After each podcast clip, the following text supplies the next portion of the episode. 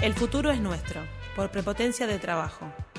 Creamos nuestra literatura, no conversando continuamente de literatura, sino escribiendo en orgullosa soledad libros que encierran la violencia de un cross a la mandíbula. Sí, un libro tras otro.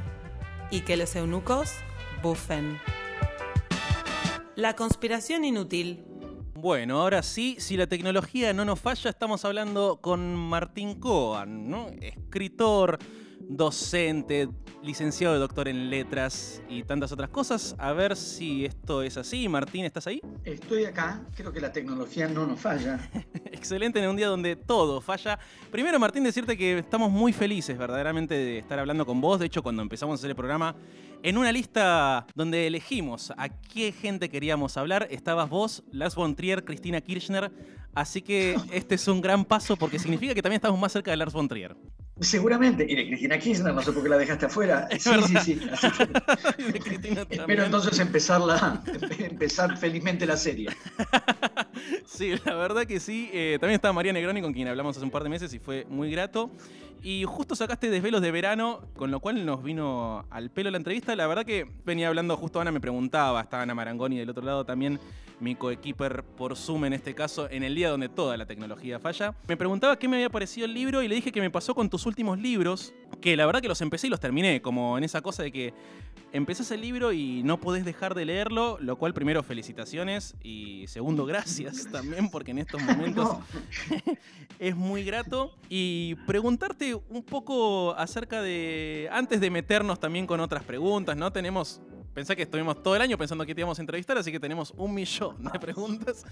Esto de que en Desvelos de Verano aparece el tema del verano, ¿no? Que no es ni el protagonista de la trama, pero está todo el tiempo subyacente. Y preguntarte cómo surge quizás esta colección de relatos, si tomaste el verano o simplemente apareció ahí. Creo que ya en Confesión había también, viene habiendo algunas cosas del verano que yo subrayo quizás porque a mí también me, me interesa el verano como tal, algo del clima y de lo que se genera a partir de eso.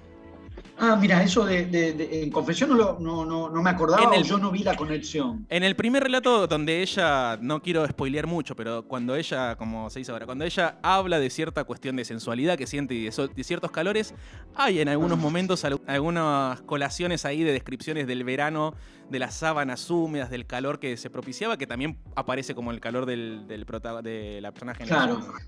Ah, está, está, está, Te agradezco la el, subrayado que me permite a mí mismo ver algo que quizás no, no, había premeditado, pero evidentemente está, probablemente en, confesión más ligado a que efectivamente cuando, hace más calor hay más cuerpos, entonces un, relato que tiene que ver con miradas y, fascinaciones eróticas seguramente puede ser más propicio si hay más cuerpo puesto en juego, aunque en confesión es un cuerpo un poco este, un poco señalado, por decirlo suavemente. En cuanto a, Desvelo de Verano, sí, mira, en parte ha tenido que ver con, lecturas de Pavese. Yo había leído cuando, cuando era estudiante, es decir, hace muchísimos años, algunos textos de Pavese, pero me puse a leerlo de manera más sistemática. Leí los diarios, el oficio de vivir, que no los había leído, y tuve así como un periodo bastante sostenido de lectura de Pavese, en parte como este, rebote de otra lectura, que fue la lectura de los diarios de Emilio Renzi, es decir, los de Ricardo Piglia. Y el lugar que Pavese tiene en los diarios de Piglia me impulsaron a leerlo y, y, en, el mundo literario de Pavese hay mucho, hay mucho de verano. Y, a partir de esa lectura la idea de, de trabajar no ya, no ya con un periodo del, año, digamos, sino con una atmósfera. Entonces, eh, la, idea de que en, algún sentido los cuentos son esa, esa atmósfera de, de, calor y de corporalidad. Entonces sí, lo pensé, lo pensé en ese sentido, que los cuentos estuvieran unidos por casi todos por un mismo tipo de atmósfera. Está verdaderamente eh, muy logrado. Y también ya hay algo que, bueno, que quizás yo quiero aclarar que yo no soy de letras, así que es probable que cometa muchos errores gramaticales. Martín, yo tengo entendido que vos sos un muy buen docente en relación a eso, así que pido disculpas de antemano por eso. cuando, no estoy en, cuando no estoy en funciones no corrijo nada. gracias, gracias. Pido que en tal caso se, se prime el espíritu de la pregunta que, que la pregunta en sí misma hay algo en tu forma de escribir que está muy puesta en, el cómo narrar, ¿no? Es decir, yo a veces siento que hasta ya dejo de prestar atención a qué es lo que se está narrando por, porque es muy atractiva la forma de narrar. Y que muchas veces parte, acá pasa mucho en los cuentos, de algo a veces muy particular, que está muy bien narrado, y después hay algo eso que cambia en relación a que la trama parece ir por un lugar que después o vos la traicionás o algo sucede que cambia y resignifica lo que era el relato en un primer momento. Y lo que yo me pregunto cuando termino de leer eso es si vos ya previamente concebiste el relato así, es decir, si vos armaste alguna estructura donde decir, bueno, esto va a pasar por acá, o si simplemente en el ir escribiendo vas encontrando esa situación de ese cambio donde lo que pasa no es lo que se espera que pase, sino lo contrario, y entonces vos casi que tenés que releer lo que pasó al principio para reinterpretar algunas cuestiones.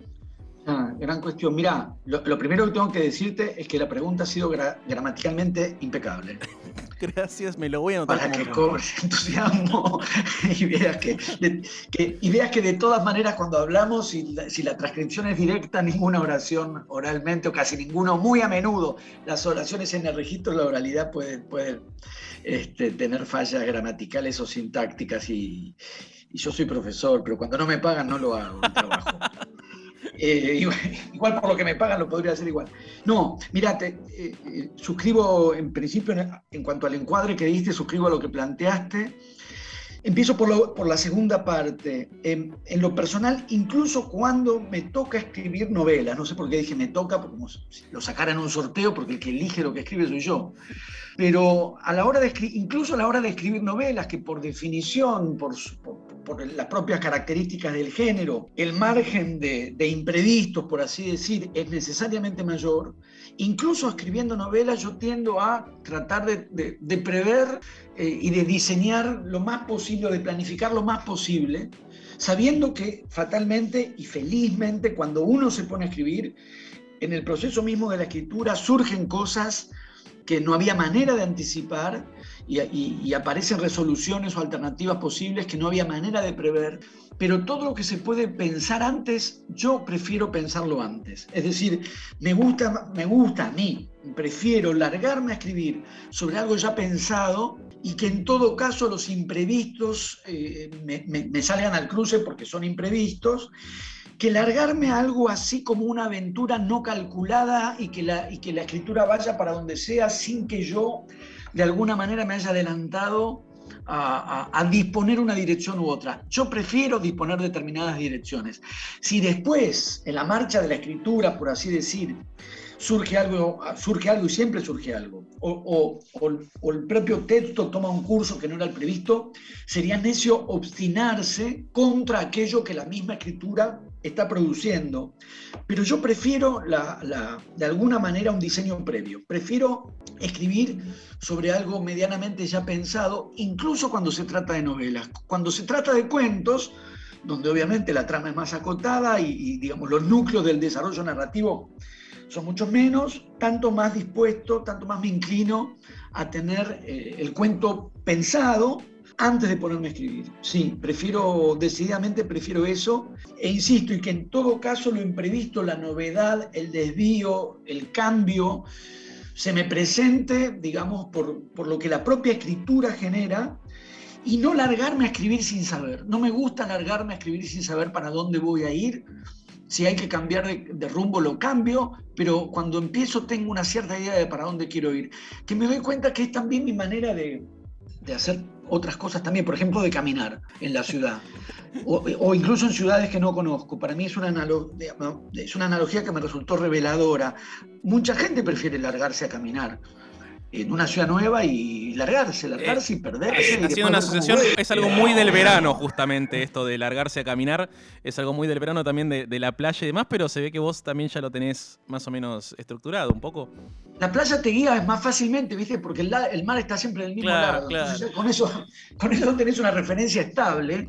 Pero a mí la idea de largarme a caminar en un lugar que no conozco, especialmente en una ciudad que no conozco, eh, de, manera tal de no saber dónde estoy, no solo no me resulta una tentación, no solo no adquiere los, digamos así, los brillitos de la, de la aventura, sino que la primera palabra que me aparece ante la idea de que estoy en, este, ciertas calles y no sé dónde, cómo volver es angustia.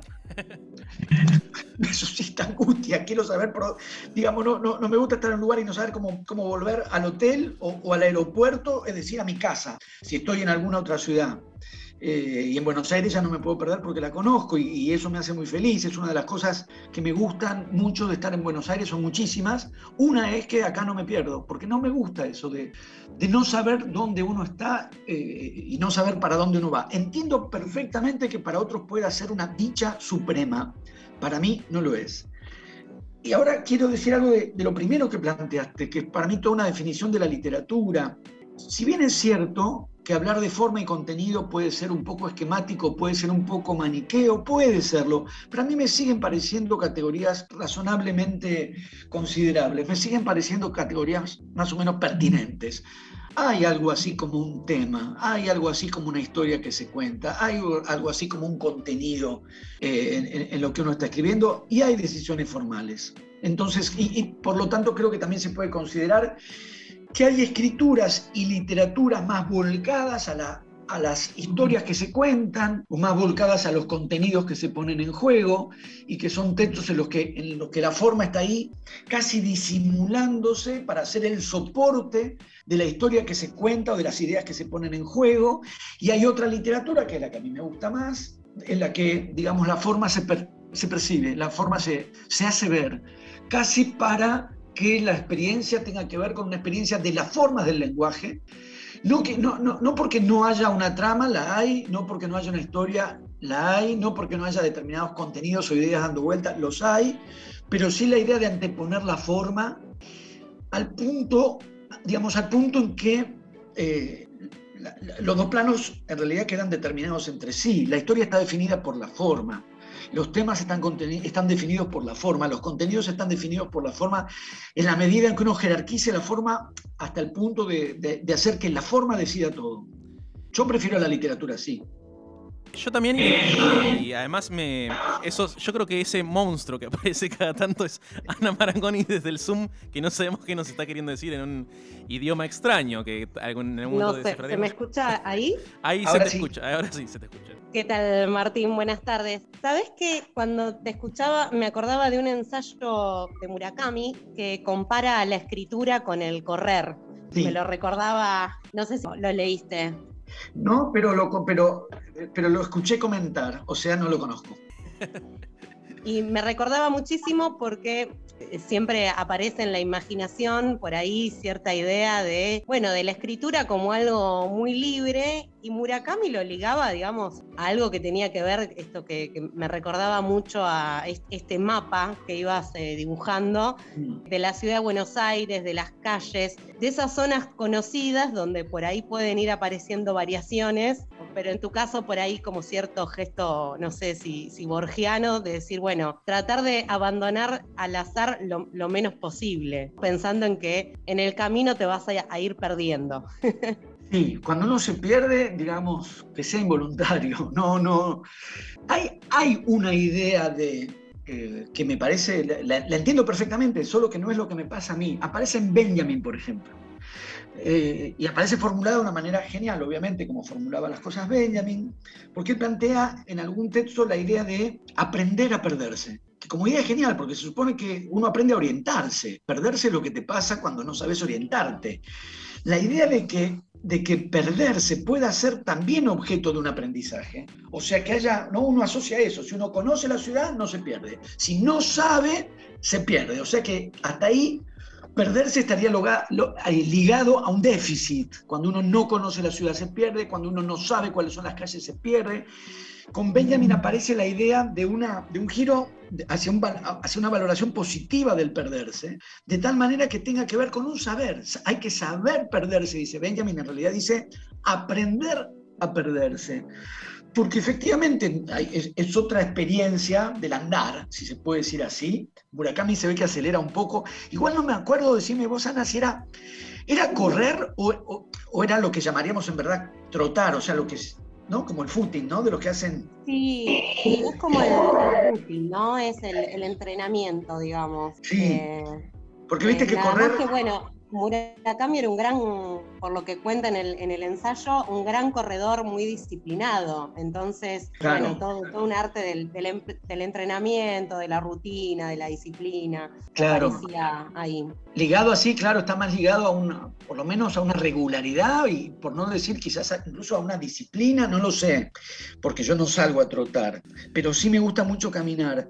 Eh, Insisto, no, no, no, no, no es que ponga una variante por encima de la otra y desde el momento que invoqué a Benjamin como referencia de, del aprender a perderse, está muy claro que reconozco que hay ahí un valor posible.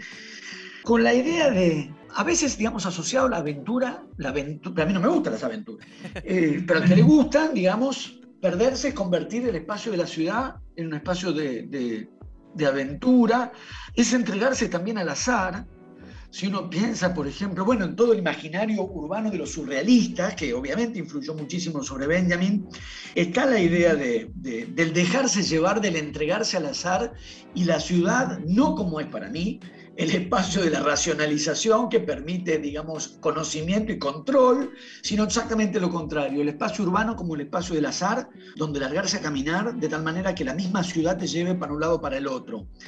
Efectivamente las dos alternativas existen y efectivamente existen las correlaciones posibles con la experiencia de la, escritura.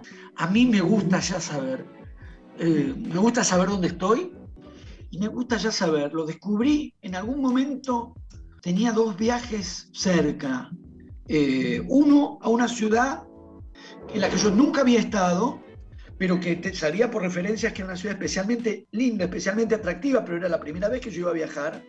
Y tenía también un viaje a otra ciudad que no es demasiado linda, no hace falta que diga cuál. Incluso hasta se podría considerar que es bastante fea, pero yo ya la conocía porque había estado ahí varias veces.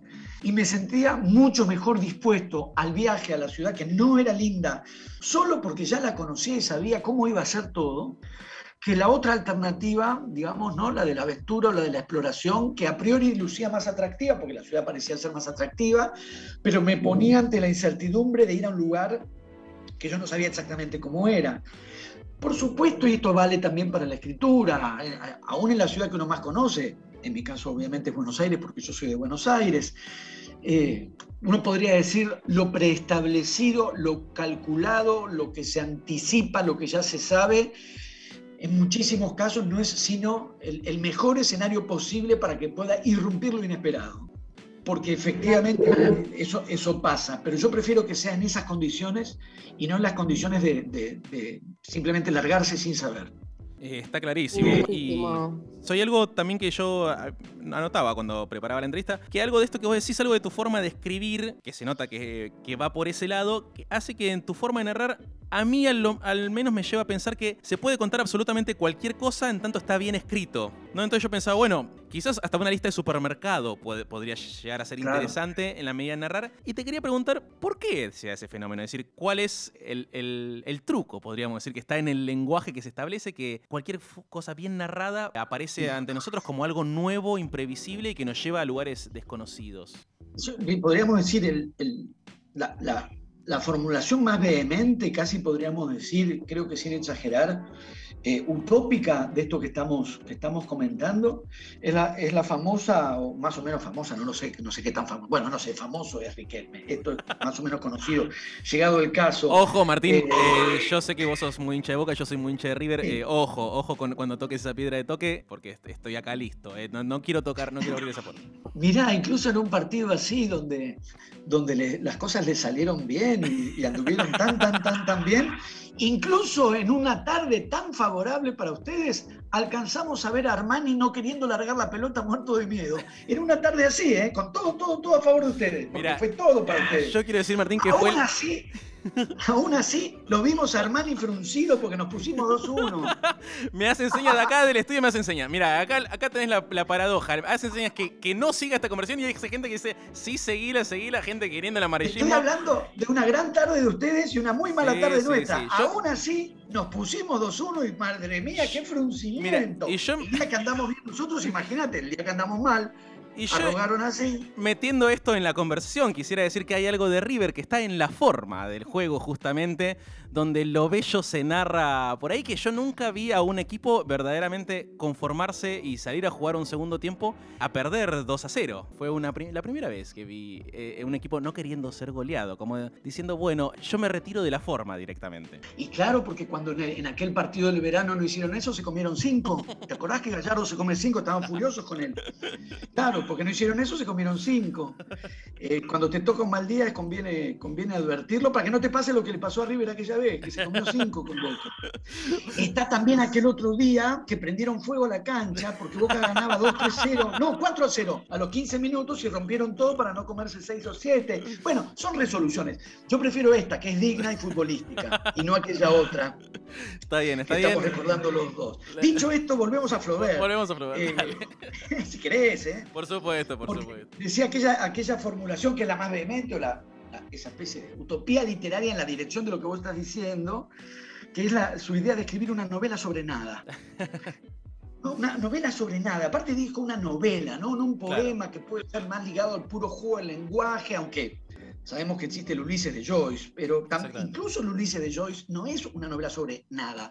Pero la utopía de una novela sobre nada supondría ni más ni menos que poner en evidencia que una novela es no- lo que se llamaba y no deja de llamarse cuando se dice novelas del lenguaje.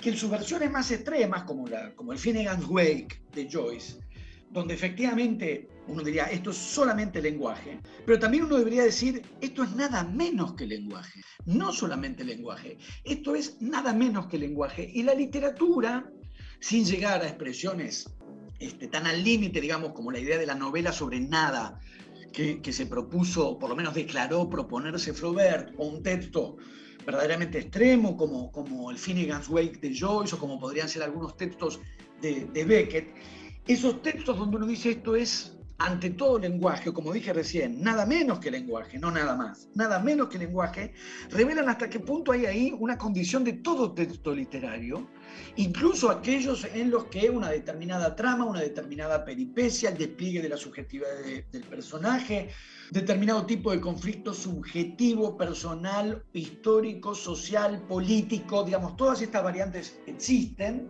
pero si existen literariamente es porque el lenguaje está de por medio. Y como decíamos, ¿no? hay, hay una literatura que prefiere disimular el lenguaje y dejar en primer plano los conflictos o las ideas o el mundo social que queda ahí plasmado.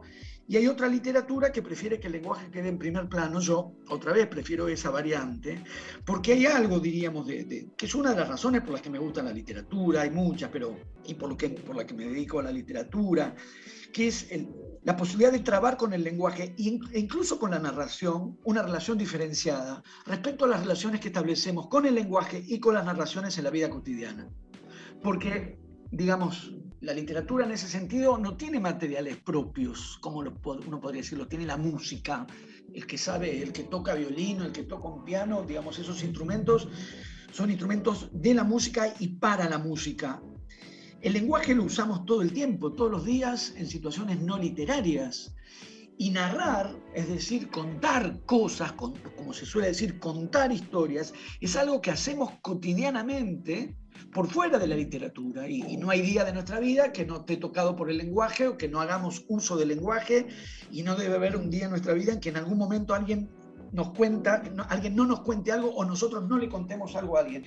Y sin embargo, cuando el lenguaje se usa en la literatura, pasa otra cosa, o uno pretende que pase otra cosa. Y cuando la narración es una narración en la literatura, pasa otra cosa, o uno pretende que pase otra cosa.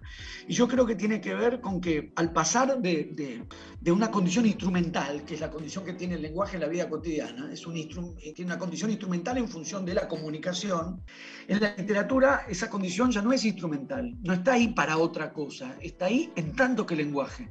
Entonces, eh, percibir al lenguaje como lenguaje y tener una experiencia del propio lenguaje como lenguaje, a la vez que se sigue la peripecia de una historia o a la vez que se eh, sigue la representación de un determinado hecho histórico, político, social o lo que sea que un texto ponga en juego. La idea de, la conciencia de, que de que hay lenguaje de por medio, para mí es una de las marcas definitorias de la literatura. Clarísimo. Me lleva también a, un curso vacío de, de Lebrero, ¿no? Que cada vez que a él se le arma un tema, interrumpe el relato y vuelve a empezar justamente porque quiere atentar contra el relato y él solamente quiere escribir caligráficamente bien. Exactamente, me parece una conexión buenísima entre, entre la novela sobre nada de Flaubert y la escritura sobre nada de, de, Lebrero, que está dada por algo que también es una experiencia en sí misma, la de escribir, mm. pero no la, digamos, como experiencia intelectual, eh, que también lo es, obviamente, de, del modo que ahí uno vehiculiza ideas o narraciones, que también es una práctica intelectual, sino la experiencia misma de escribir. Y esa idea del hebrero en ese, libro tan, tan, tan infinitamente genial que es el discurso vacío, que para tener la experiencia de la escritura en su plenitud es mejor no escribir sobre, otra vez, sobre nada, así como la, novela sobre nada de Flaubert sería la escritura sobre nada, en la medida en que, como dice el hebrero en el texto que, que por suerte trae esa colación, en cuanto se empieza a armar sentido, o en cuanto se empieza a armar una trama, la, atención del, escritor empieza a ir hacia el sentido y hacia la trama. Y él quiere concentrarse en la, en la pura escritura. Y yo creo que, aunque escribamos tramas o aunque escribamos sentidos, retener esa preeminencia de la forma del lenguaje de la escritura puede ser fundamental, por lo menos para cierto tipo de relación con la literatura, que es la que yo trato de tener. Me eh, permito un paréntesis de lector de Martín Coan, donde ya no estoy entrevistando. Te quiero preguntar, yo personalmente me fascina mucho algo de la primera frase que elegí siempre, que me resulta muy atrapante. Incluso tengo acá 1917, ¿no? Que uno podría decir es un ensayo, la revolución rusa, un montón de cosas que me permito citarte. Dice 1917, una fecha es una fecha. Los historiadores fechan. Es decir, ponen banderines en las líneas de tiempo para indicar que se pasa de una cosa a otra. Y pensaba también en Desvelos de Verano, donde directamente yo agarro el libro y lo primero que leo es ¿qué sería del verano sin las moscas? Con lo cual hay algo muy atrapante ahí. Digo, ¿cómo llegás? Ya que vos eh, armás, estructurás algo del relato de lo que entendés que va a suceder para justamente no perderte, pero hay algo muy elegido y muy, siento muy cuidado de esa primera frase hago una aclaración, solo de, si es que yo no me estoy acordando mal. Me parece que la de 1917, y la frase es buena por eso, es de Gruner, creo, ¿no? Pero por eso es buena, por eso es buena. Ah, es de Gruner, perdón, perdón, es de Gruner. Me, estaba con el segunda que citaste, La segunda que citaste no es tan buena porque es así, es mía, pero, pero igual vale y entiendo lo que estás planteando Y, es perfectamente legítimo lo que estás planteando porque, porque efectivamente hace un rato decíamos de, de los cuentos de, de velo de verano y en relación con el verano, que yo los pensaba como cuentos especialmente volcados a la atmósfera, eh, casi en un sentido temático, aunque podríamos decir, en, ese caso esta atmósfera está entre lo temático y la forma. Claro. O podríamos decir, al, al hacer que el clima de verano defina las características de los cuentos, uno está tomando un aspecto temático y lo está convirtiendo en una forma, porque pasa a ser algo del orden del procedimiento eh, porque traspasás la atmósfera del verano a la forma. En la medida en que en estos cuentos, los de velo de verano, uno podría llamar la atmósfera. Y, por ahí en una novela, o incluso en, los ensayos de 1917, uno ahí podría llamarle registro o tono, que es una buena palabra eh, bastante usada porque es bastante adecuada para esto que estamos diciendo. Un tono como la música, ¿no? Después hay notas diferentes y puede haber modulaciones tonales diferentes, pero hay un tono que es dominante. Y en algún punto, por lo menos para la manera en que yo escribo, o que me gusta escribir, y tal como lo estábamos diciendo antes, yo tengo que tener primero el tono, haber encontrado primero el tono para después ponerme a escribir y no largarme a escribir para buscar el tono. A mí me funciona más de la primera manera. Buscar ese tono y encontrar ese tono. Bueno, la música también funciona así, está muy marcado en el final y en el, en el comienzo y en el final, la tonalidad en, una composición eh, musical. Y vos marcabas lo de los, finales en los cuentos y, y me parece que efectivamente hay como una construcción en los cuentos de Velo de Verano que tiene que ver con el tono y una ruptura de tono en el final, o un impacto que rompe en el final. Pero por lo que estás diciendo y por lo que para mí importa encontrar ese tono, efectivamente las primeras frases son definitorias. Y les doy muchas vueltas, muchas vueltas hasta que esa primera frase aparece, porque si la primera frase aparece yo trato de meterme adentro de esa frase, instalarme adentro, al interior de la tonalidad que la frase define, para después escribir lo que sigue al interior de esa tonalidad. Mira, yo, mi memoria es mala para casi todas las cosas, no todas, pero casi todas, pero de muchas primeras oraciones de libros que yo escribí me, acuerdo, porque le estuve dando vueltas a esas primeras oraciones durante bastante tiempo, hasta, hasta como dije, eh, sumergirme en esa tonalidad y que de esa tonalidad salgan las oraciones siguientes, o sea, llegado el caso, la novela. Me acuerdo, por ejemplo, de, de Ciencias Morales, empieza, insisto que mi memoria es malísima, pero de la primera me acuerdo, alguna vez este colegio, el Colegio Nacional, fue solamente de varones. Después ya no me acuerdo nada más. Pero de eso me acuerdo porque es una oración en la que, que tuve en la cabeza mucho tiempo para tratar de que, eh, como dije, del tono y hasta podríamos decir de la atmósfera que esa misma, eh, que esa misma oración define, eh, salir al resto de la novela. Sí, eh, no tengo acá justo Ciencias Morales, perdón, Ana, sí, todo tuyo. No, sí, sí, estaba acá con Ciencias Morales abriéndolo y es impecable la oración textual. Ah, es, que mira, de pronto la, escritura de la novela, de una novela en sí misma me puede llevar dos meses, tres, dos meses y medio, y quizás con esa primera oración puedo haber estado más que dos meses dándole vueltas. Mira. Eh, armándola, rearmándola, sí esto que, mm, este rumbo que fue tomando la, entrevista como una suerte de laboratorio sobre la escritura, ¿no? Fue apareciendo mucho en esta, en esta charla.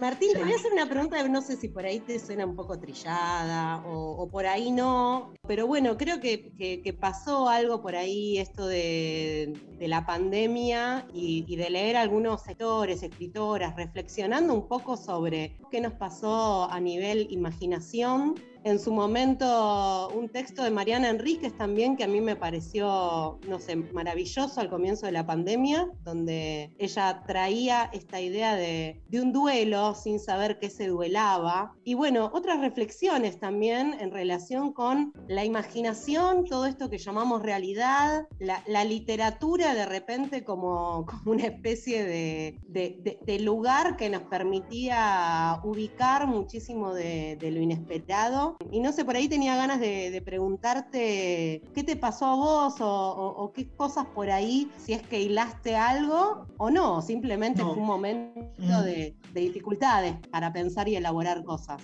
Sí, no, no, no creo que me haya cambiado sustancialmente en esa relación con la literatura, creo que no.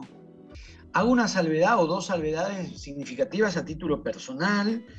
Por supuesto que la atmósfera social general de dificultades y, y la muerte, esto, esto tan agobiante de, que la muerte esté tan presente y de estar contando muertos todo el santo día, de todos los santos días durante tanto tiempo, por supuesto que eso uno le, le, llega y las complicaciones generales uno las sabe y eso uno lo afecta. En términos estrictamente personales, lo cierto es que la, la muerte no me tocó de cerca, por una parte, y por otra parte, salvo un curso que se cayó, eh, laboralmente no pasé obras, no más de las que tenía antes, digamos, ¿no? Quiero decir, eh, no, hubo eh, consecuencias directas de la pandemia en mi esfera personal, como los hubo muchísimos casos, tanto por gente que se le complicó el panorama de trabajo y por lo tanto en los aspectos comerciales o, económicos, digo, los que tienen comercio o los laburantes, eh, y aquellos que tuvieron casos muy cercanos o muertes muy cercanas. Yo quedé a salvo, digamos, ¿no? No, no me tocó. Pero claro, me tocó la vida cotidiana, como a todo el mundo, porque de eso nadie escapó. Para mí, lo más eh, difícil, si se puede decir así, tuvo que ver con que yo no, no, no, no me gusta mucho estar en mi casa no es algo que yo elija particularmente. Pero esto no tiene que ver solo con la literatura, sino con la vida en general. No, eh, pero afectó también a la literatura, porque afecta mi, mi manera de leer, o dónde me gusta leer, o cómo me gusta leer. La casa, el espacio de la casa, de las casas, a lo largo de mi vida nunca fue el espacio que yo preferí. Eh, y no es el espacio donde paso la mayor parte del día, paso poca parte del día. Y de pronto las clases hubo que darlas acá adentro, donde estoy ahora mismo, esta entrevista, hoy podría haber ido a la radio, fueron otros los factores que interfirieron, pero las entrevistas adentro de casa, las clases adentro de casa, la escritura adentro de casa, la lectura adentro de casa, eso sí me, perjudicó anímicamente, dirías, en, el sentido que no es lo que yo prefiero, no me deprimió ni nada, pero no es lo que yo prefiero. A mí me gusta mucho la ciudad, me gusta mucho la calle, me gusta andar por la calle, me gusta andar por los bares, me gusta ir cambiando de café a lo largo del día y, tener que estar tanto tiempo adentro de, de la casa me exigió, digamos, como un, como un nuevo aprendizaje de... Sí, un aprendizaje. Antes hablamos de aprender a perderse en la ciudad, citamos a Benjamin, de aprender a perderse en la ciudad. Yo diría, tuve que aprender a orientarme adentro de mi propia casa. Orientarme, no, no me voy a perder, mi casa no es tan grande. Pero sí, elegir lugares donde estar. No es que no estaba nada, nada, nada, pero no estaba tanto. Entonces, me tiraba a leer acá o allá, en una hora, en dos horas. De pronto no eran dos, eran diez ¿Dónde más me puedo tirar a leer? No tenía mesa para sentarme a escribir, no tenía una mesa donde escribir, porque escribía en cualquier lugar que estuviera horizontal o me iba al bar. Si era una, escritura así más larga que había que hacer, me iba al bar, o para leer, me iba al bar, que es la vida que retomé lo antes que, pude. Entonces, en el año 2020, abril, mayo, a partir de mayo, eh, entre mayo y junio, ya se fue restableciendo una cierta dinámica de bares. No estoy en ese sentido muy de acuerdo con las perspectivas que hablan del año de encierro. No sé quién habrá estado un año encerrado. Evidentemente algunos pasaron un año entero encerrados. En mi experiencia es que a partir del momento en que la caminata barrial se habilitó, la dinámica en las calles yo vi que se reactivó al menos relativamente, o sea, veías más gente caminando por la calle y a partir de Junio, junio no, pero julio sí, ya las mesas afuera estaban, en algunos bares, y en, agosto ya se autorizó formalmente. Y yo, yo les diría, en cuanto pusieron la... Yo creo que habían puesto la mesa y todavía no habían puesto la silla, y yo ya estaba ahí parado esperando. En cuanto pusieron la mesa, yo estaba ahí parado y en cuanto pusieron la silla me senté y volví a eso que para mí es eh, clave, que es la, la vida del café y la vida en la calle. Ahora, en relación a estímulos para la escritura o para... No, no, porque mi relación con la escritura no es tan contingente.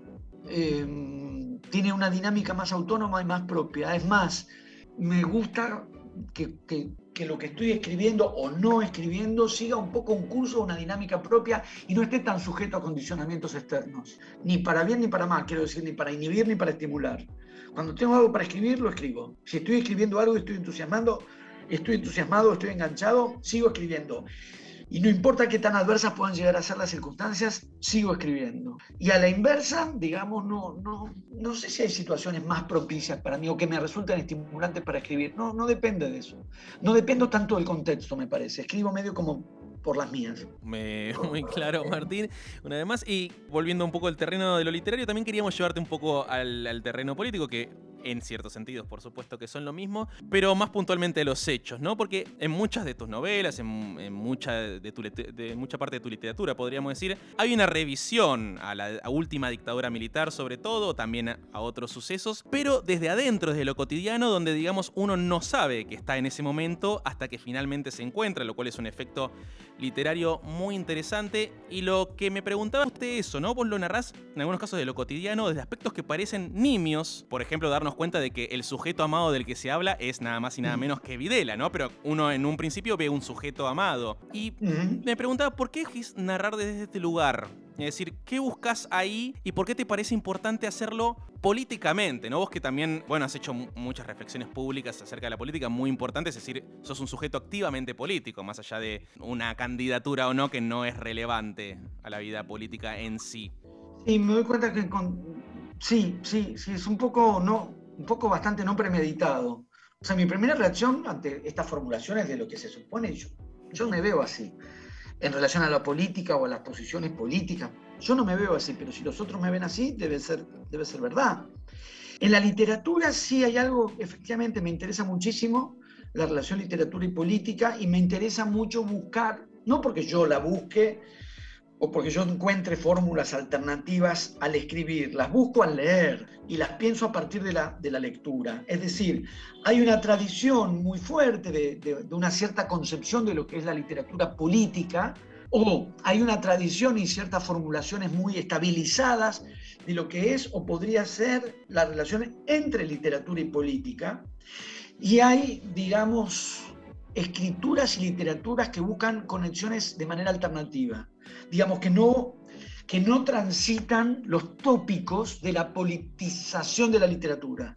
O sea, la, podríamos decirlo rápido, por decirlo de un modo más rápido y quizás demasiado general, pero por una parte hay una tradición más bien realista en la literatura y toda una inflexión de una literatura que desde el realismo busca una relación con la realidad política, con el pasado histórico político. A mí no me atrae particularmente esa, esa manera literaria de relacionarse con lo político. Y está esa tradición, si uno quiere, más sartreana, eh, de, de una literatura ¿cómo decir? Si lo decimos simplificadamente, eso quedaba en llamarse la literatura de mensaje, ¿no? una literatura que, que apuntaba a una toma de posición política, pero de manera más bien declarativa. Eh, por eso y en, en, última instancia es un panfleto. Si, si además de eso se hace de un modo un poco tosco, entonces el resultado es el, el panfleto. De un modo un poco más sutil, es una especie de bajada de línea, y de un modo todavía un poco más sutil, uno diría una literatura posicionada políticamente, pero posicionada siempre más bien, uno diría, en el orden de, de lo que puede ser más o menos explícito. Y a mí esa, esa alternativa tampoco me resulta atractiva. Y, y estas dos líneas han sido eh, muy fuertes y muy, podríamos decir muy hegemónicas en una tradición de literatura y política. Buscar, eh, incluso en cuanto a lo que hablábamos hace un rato, de, admitir esas categorías de forma y contenido, en estas tradiciones o bajo estas tradiciones que estamos caracterizando, la literatura política tenía, tendía o tendería a ser más contenidista. Y, yo ya he planteado, digamos, mi concepción o mis preferencias literarias, e insisto que eso es ante todo como, como lector, de lo que se llamaba novelas de lenguaje o novelas que priorizan la forma, bajo esas tradiciones de lo político que estamos diciendo, lo, que se llamaba novelas de lenguaje se, las suponía despolitizadas. Y las novelas completamente volcadas o prioritariamente volcadas a la dimensión formal se las suponía despolitizadas. Incluso en, en eh, es la literatura de Sartre, eh, esta idea de alguna manera aparece.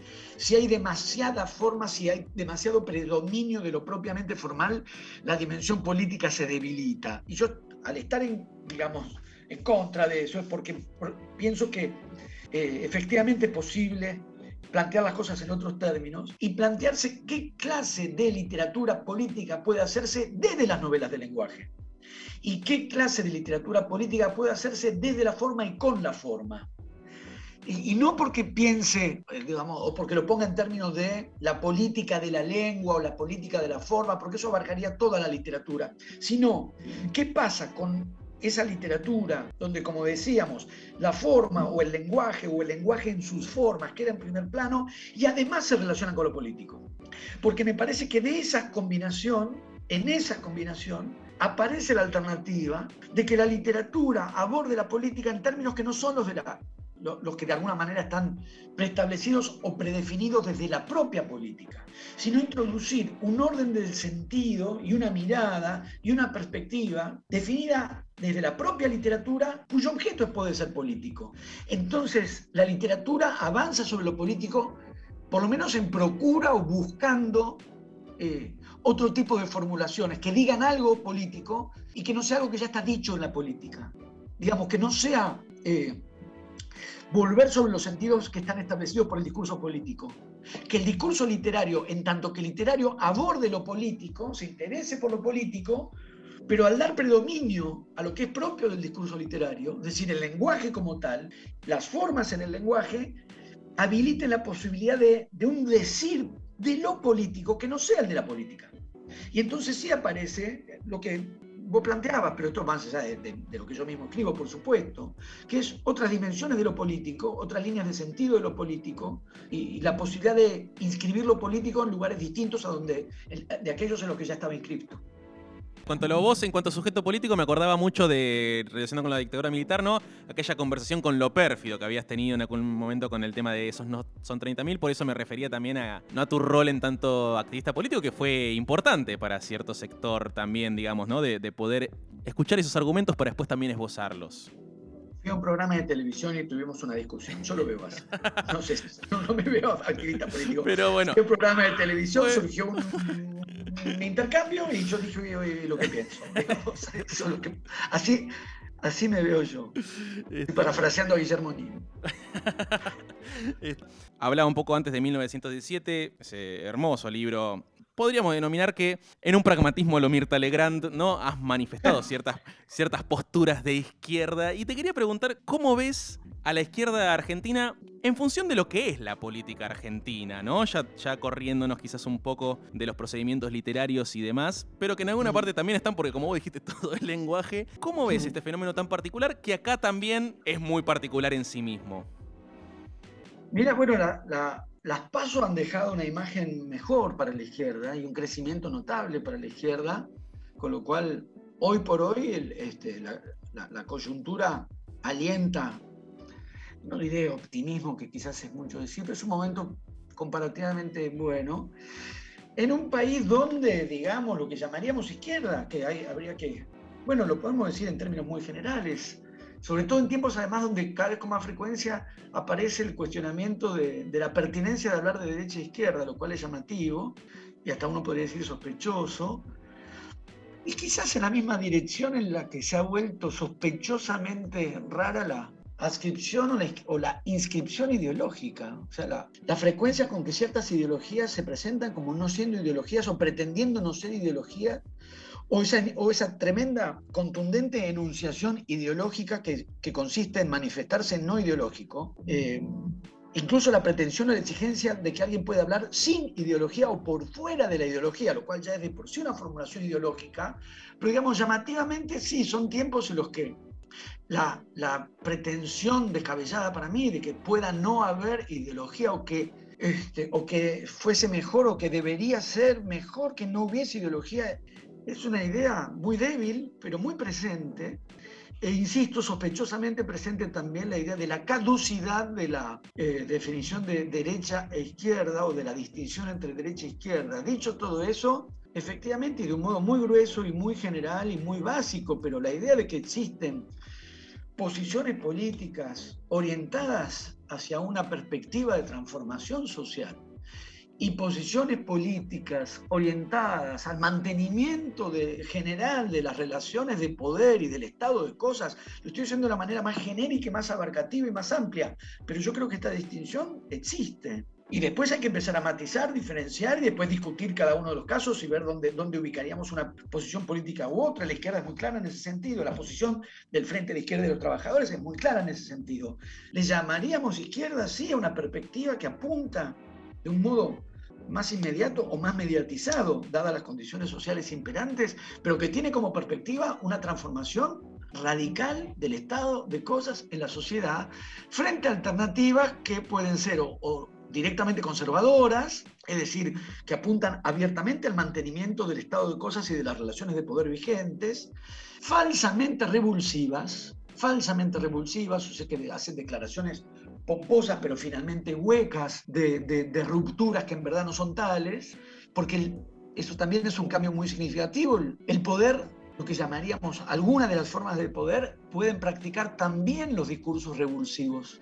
Y eso sí puede ser algo que se ha intensificado últimamente, que, que, digamos las posiciones de dominación y de poder puedan asumir eh, con la hipocresía o con las trampas del caso discursos de la ruptura o, discursos de la eh, heterodoxia, sin dejar de ser derecha y sin dejar de ser conservadores, pasando por diferentes grados o formas de reformismo, es decir, transformaciones relativas, paulatinas o reparadoras, que no, no, no apuntarían a esa transformación radical del estado de cosas. Yo creo que este espectro, dicho de un modo muy básico y a la vez muy general, pero creo que también muy claro, es absolutamente pertinente, o sea, está absolutamente vigente. Y en su vigencia no expresa otra cosa que derecha, centro derecha, centro izquierda, izquierda, efectivamente. Eso no deja de estar ahí y no deja de ser así.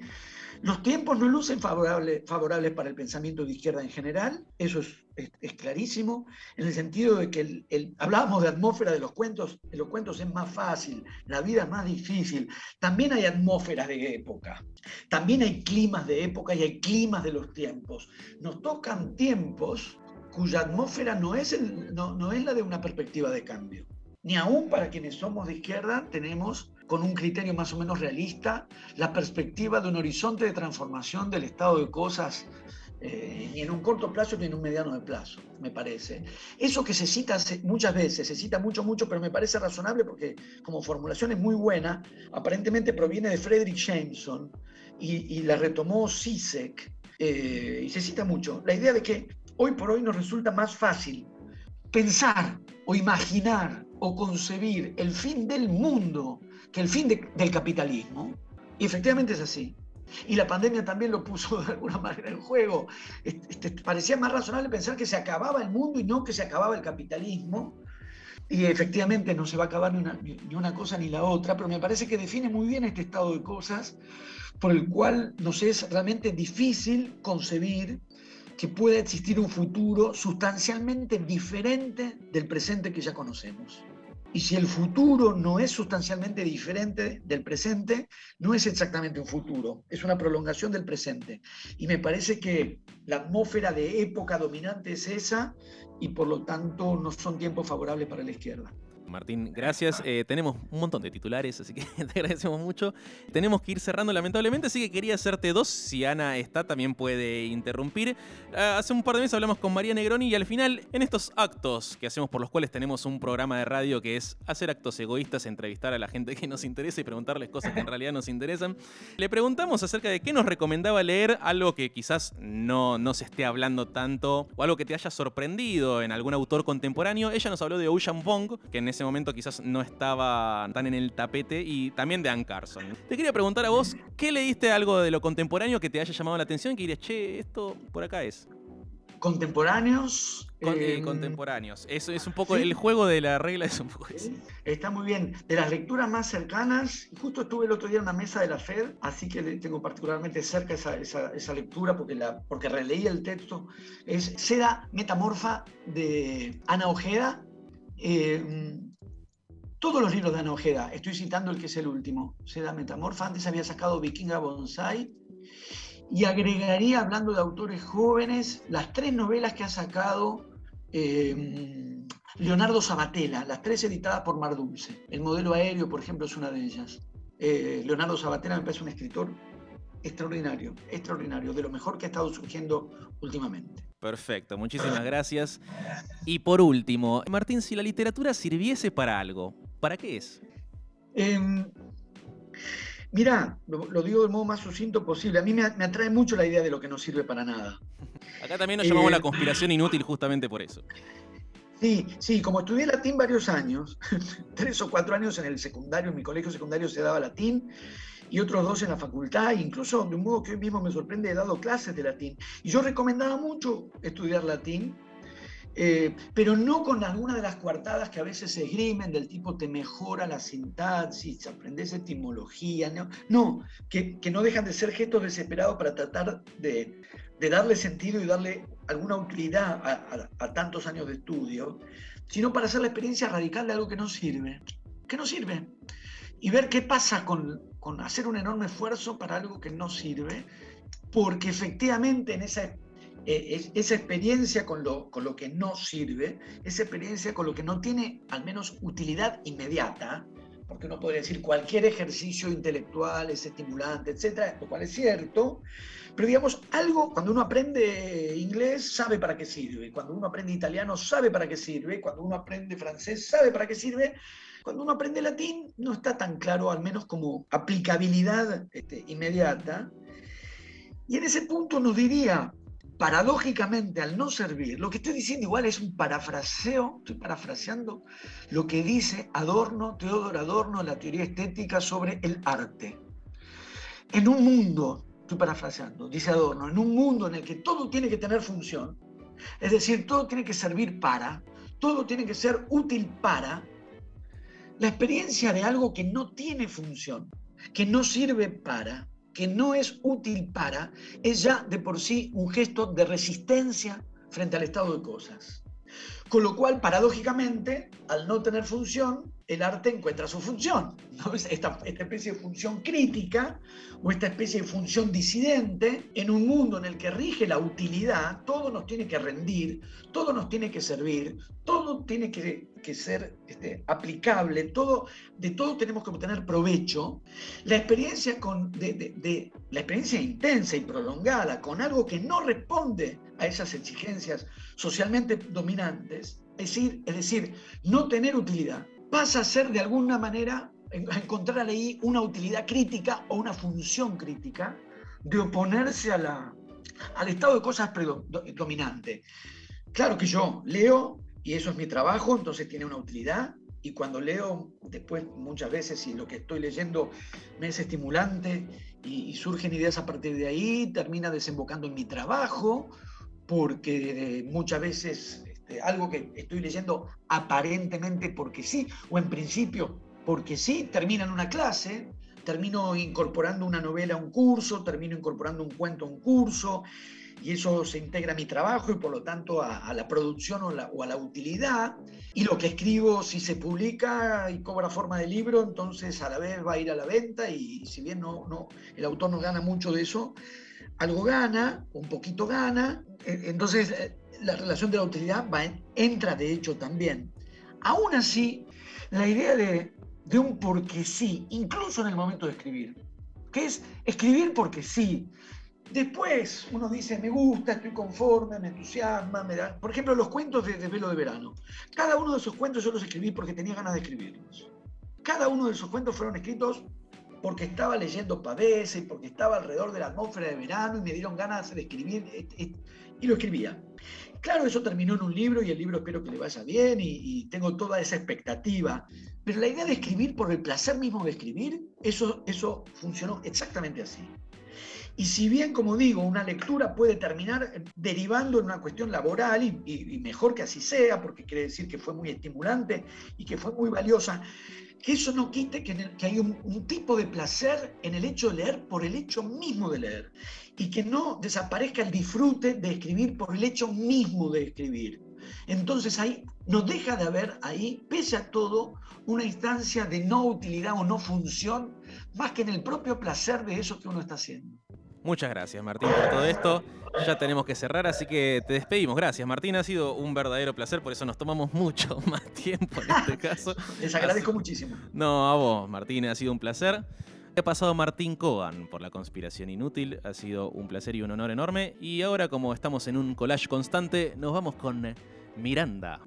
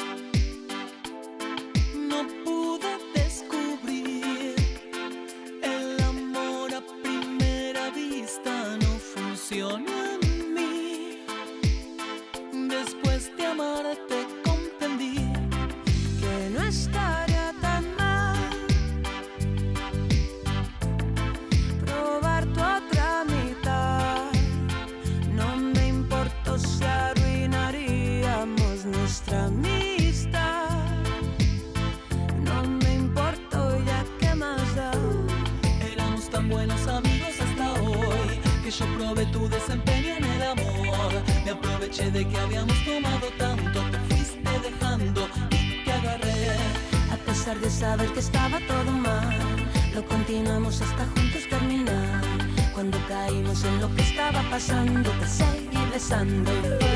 Solo tú,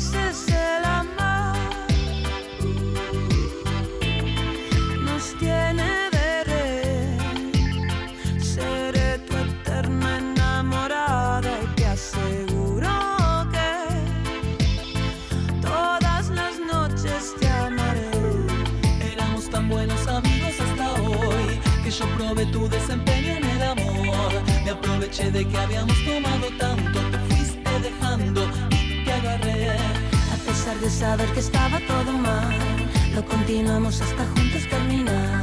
Cuando caímos en lo que estaba pasando, te seguí besando y Solo tú, no necesito más, te adoraría lo que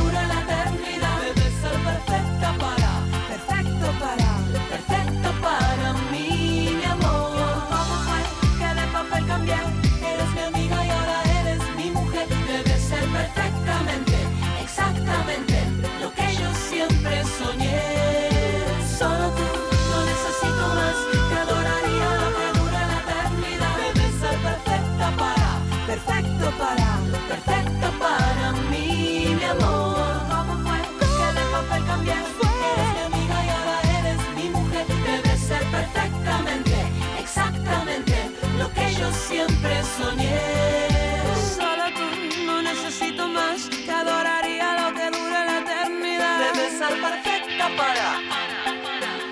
perfecto para mí, mi ¿Cómo fue que de papel cambié? Eres mi amiga y ahora eres mi mujer. Debes ser perfectamente, exactamente lo que yo siempre soñé. Nunca está de más estar en presencia de una deidad. Con las deidades siempre hay que tener Hay que cuidado. sí, así es. Trilce Radio.